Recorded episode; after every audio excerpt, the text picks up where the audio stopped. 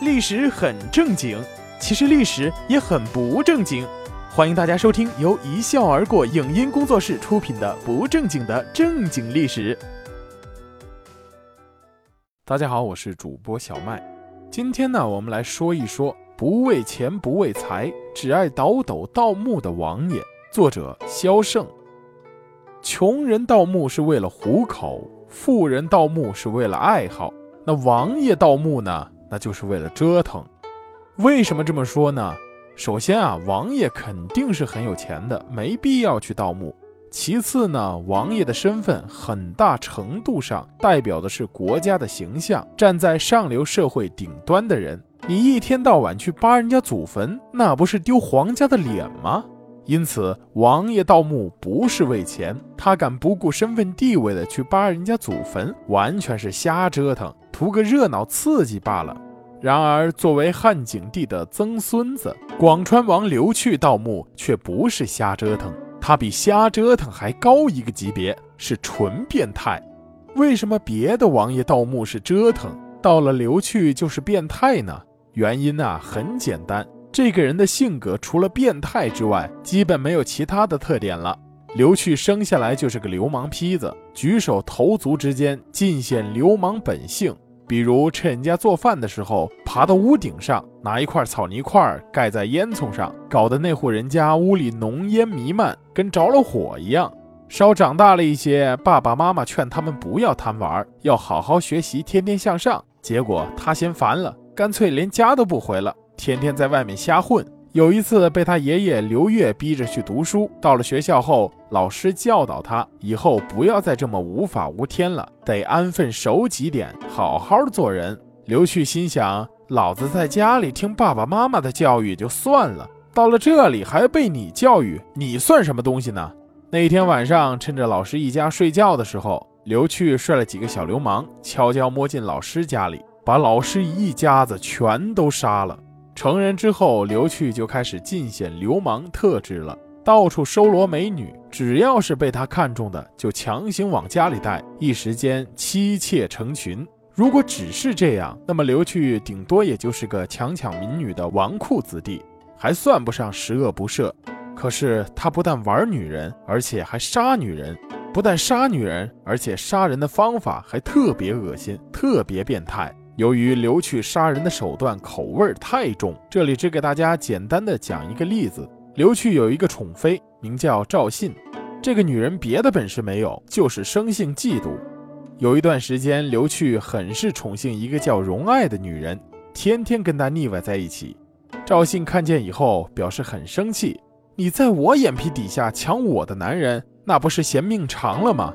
赵信挑了一个时机。跟刘去卿卿我我了一番后，趁机说：“前两天我看见荣爱跟府上一个医生眉来眼去，你个木头脑子，头上戴了顶绿光溜溜的帽子，却还蒙在鼓里。”刘去这个人一来生性凶残，二来嫉妒心也极强，眼里容不下一粒沙子。他也不管赵信说的是真是假，立马派人去把荣爱抓了过来，绑在一根柱子上，问他是不是跟人偷情了。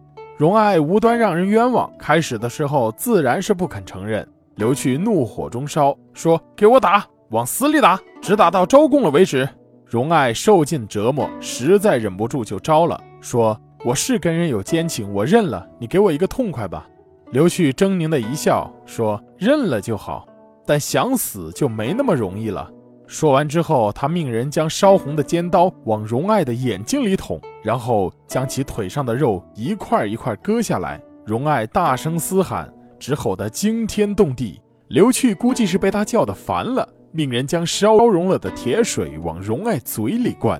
一个千娇百媚的姑娘就这样被残酷的折磨而死。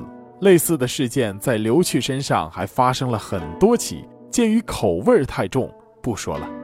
像刘去这种变态的人干出些变态的事儿来，那是再正常不过了。如果有一天他突然安分守己了，那才是咄咄怪事。刘去除了残杀女人之外，还喜欢去扒人家祖坟。给他扒过的祖坟不计其数，上至春秋，下至秦汉，只要是有点名气、有点来头的墓室，几乎被他刨了个遍，是个名副其实的盗墓高手。接下来给大家说说关于刘去盗墓的几个破事儿。首先是刘去所盗过的最难挖的墓——魏襄王墓。魏襄王是战国时期第四代君主，其继位后倒也想过图强，但由于受到秦国压制，没能雄起。但是他死后的墓却修筑得相当坚实，顶层是用铁水浇筑的，比水泥还坚固。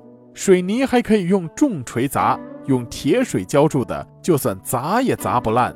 这下可苦了刘去了。他带了一支部队过去，上千号人轮流着连凿了三天三夜，才算把墓顶凿开。刘去心想，建得这么牢固的墓里，肯定有好东西。当下也顾不上疲累，命人掀开了铁块就往里走。谁知刚刚进入墓道，里面突然冒出来一股黄烟，气味十分刺鼻，连眼睛都睁不开。刘去大惊，骂了一声，率众人又退了出去，在外等了七天七夜之后，待黄烟散尽了，才敢再次入内。通过一个墓道，前面出现了一道石门。按照墓顶的建筑风格来分析，这道木门不是被锁死了，就是暗有机关。可奇怪的是，那道门不但没锁，而且一推就开了。如此容易过关，反倒让刘去心中有些不安，说不定里面还有什么毒气之类的机关呢。因此进去之后，大家都十分小心。只见这里是一个墓室，有一张四尺见方的石床，床的不远处有张石基。两侧分别安置了宫女以及武士模样的石人，看样子这像是一间卧室。可是这间卧室除了一些常用的生活器具之外，却是没一件值钱的东西。刘去兴趣索然，转身进了旁边另一间墓室。这间墓室较前面那间小了许多，也没有什么摆设，却在正中间放了一具黑得发亮的棺材。刘去一看，顿时两眼发亮了，心想：这应该就是魏襄王的棺椁了吧？兴奋之下，抽出腰间的佩刀就往棺材上砍。谁知这一刀下去，不但没把棺材砍坏，刀还没反弹了出来。原来这具棺材不是用木头做的，倒是有点类似是什么动物的皮包裹起来的。刘去是盗墓的专业户，专业的工具自然是带了的，他就命人用锯子锯。他满以为皮质的东西用锯子肯定一锯就开，谁曾想这棺材用犀牛皮包了数十层，几个人轮流着锯，锯子深陷在里面了，还是没有锯到底。后来锯子卡在犀牛皮里了，两个人一起使力都拉不开。刘去没办法，只得作罢。进了另一间墓室，拿了两把铜剑，捡了些金银细碎而归。可见魏襄王的防盗措施是做得相当好的，相对来说，晋灵公的防盗意识却没那么强烈，所以他的墓就没那么幸运了。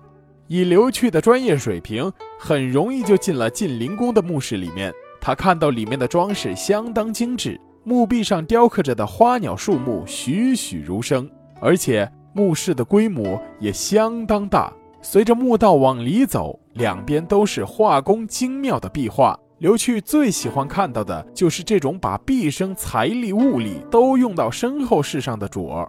这晋灵公生前荒淫残暴，看来果然是积累了不少钱财。可是刘去却没有想到，一般容易进去的墓，他防盗措施不好，防腐措施自然也就不好了。进去之后，里面的东西基本上都已经腐蚀了。连墓主人的棺木都已经烂了，散在了地上。刘去一看，大失所望，正要打道回府的时候，突然发现晋灵公的墓室虽已腐蚀不堪，但他的尸体却基本保存完好，没怎么腐烂。更让他高兴的是，尸体的九窍之中都塞了金玉，最大的一块玉蟾蜍有拳头一样大小。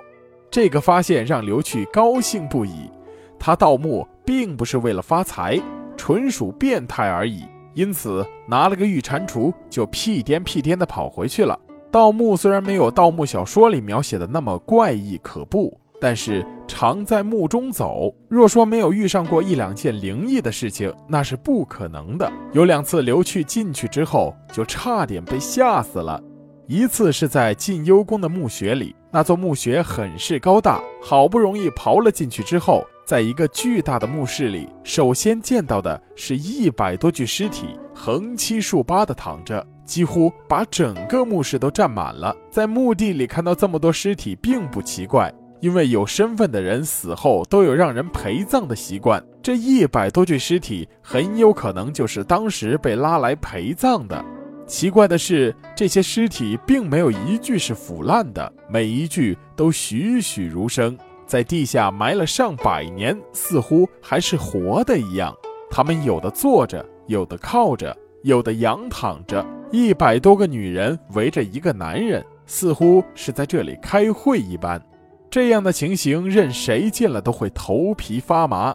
刘去虽说是盗墓的祖宗，却也不敢逗留，回身就跑了出来。还有一次是在魏国王子的墓里，至于是哪朝魏国的王子，已无法考证。反正刘去进去之后，没发现棺材，也没发现骷髅，而是看到了两个活人，浑身赤裸的活人。在坟墓里发现死人并不可怕，可怕的是在死人待的空间里发现活人。当时那两个人躺在墓室中间的一个石台上面，一男一女，二十岁上下的样子，浑身一丝不挂的相互拥抱着，皮肤在火的映照下富有光泽，甚至还能看到头发上面散发出来的油光。刘去一看，着实吓坏了。这不是活见鬼了吗？在地下埋了几百年，而且在没有任何保护措施的情况下，尸体竟然丝毫没有腐败的迹象，跟活人一模一样。刘去倒吸了口凉气，拔腿就跑。跑出去之后，还把墓地按照原来的样子复原好，然后恭恭敬敬地拜了三拜，这才战战兢兢地离开。好了，感谢大家收听。这里是一笑而过工作室出品的不正经的正经历史，我是主播小麦，我们下一期再见。